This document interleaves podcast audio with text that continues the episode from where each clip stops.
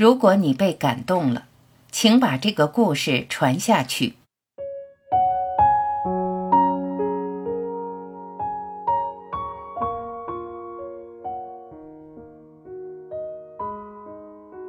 开学的第一天，张老师站在五年级的学生们面前说了个谎。他看着他的学生们，说他会平等的爱班里的每一位同学。但这是不可能的，那是因为坐在前排的一个小男孩，他叫李德惠。张老师发现小李根本无法与其他孩子们玩到一起去，他的衣服很邋遢，身上也不整洁，而且不怎么受大家欢迎。张老师很喜欢在他的卷上用红笔画一个个红叉。过了不久，张老师教课的学校要求老师对每个孩子过去的记录进行审阅。他把小李的档案放到了最后一个才看。然而，当他看小李档案的时候，吃了一惊。小李一年级的老师写道：“小李是个聪明的孩子，永远面带笑容，作业写得很整洁，很有礼貌。”他给周围的人带来了欢乐。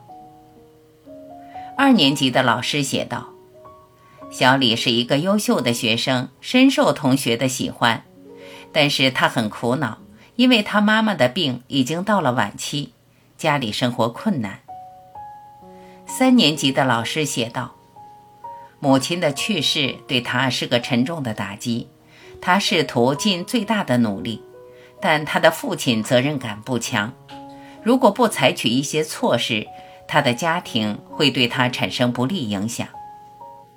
四年级的老师写道：“小李性格孤僻，对学习不感兴趣，他没有什么朋友，有时会在课堂上睡觉。”此时，张老师才意识到问题的所在，他为自己的行为感到羞愧。老师节到了。当学生们送给他老师节礼物之时，他更是无地自容。学生们的礼物是用明亮的彩纸包好，上面扎着美丽的丝带，唯独小李的不是。他的礼物是用厚厚的牛皮纸袋包裹，那纸是从杂货袋上扯下的。张老师费了很大劲才打开这个礼物，那是一只水晶石手链。上面有颗水晶石已经丢失了，还有一瓶只有四分之一的花露水。一些孩子开始发笑，他制止了他们。他大声夸赞这只手链多漂亮啊，并把它戴在手上，还在手腕上擦了些花露水。那天放学后，小李说了一句话才走：“张老师，今天你身上味道……”就像我妈妈以前一样。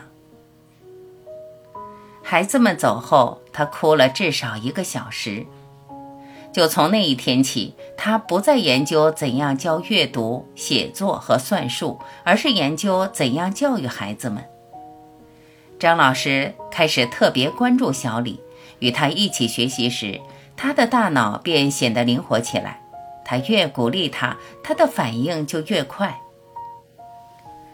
到了这年年末，小李已经成为班上最聪明的孩子。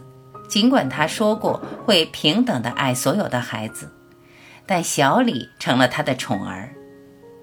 一年后，张老师在门缝下发现一张纸条，是小李写的。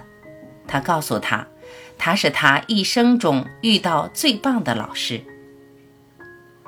又过了六年，张老师又收到小李的另一张纸条。他说自己已经高中毕业，成绩排在全班第三名。他仍是他一生遇到的最棒的老师。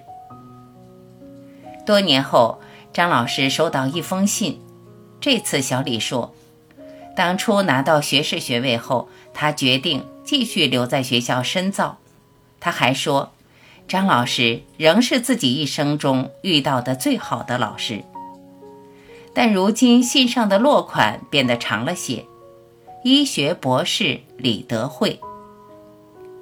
那年春天，小李又来了一封信，说他马上要结婚了，他不知道张老师是否愿意参加他的婚礼，并坐在新郎母亲的座位上。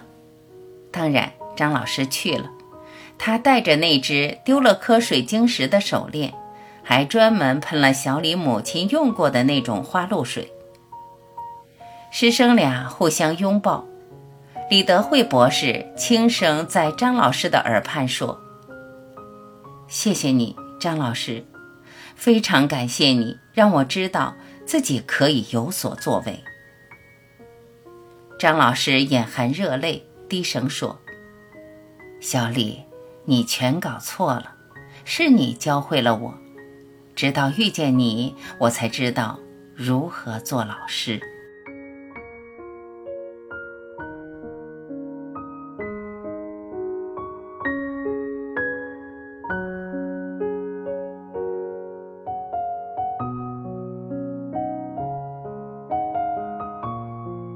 感谢聆听，我是晚琪，再会。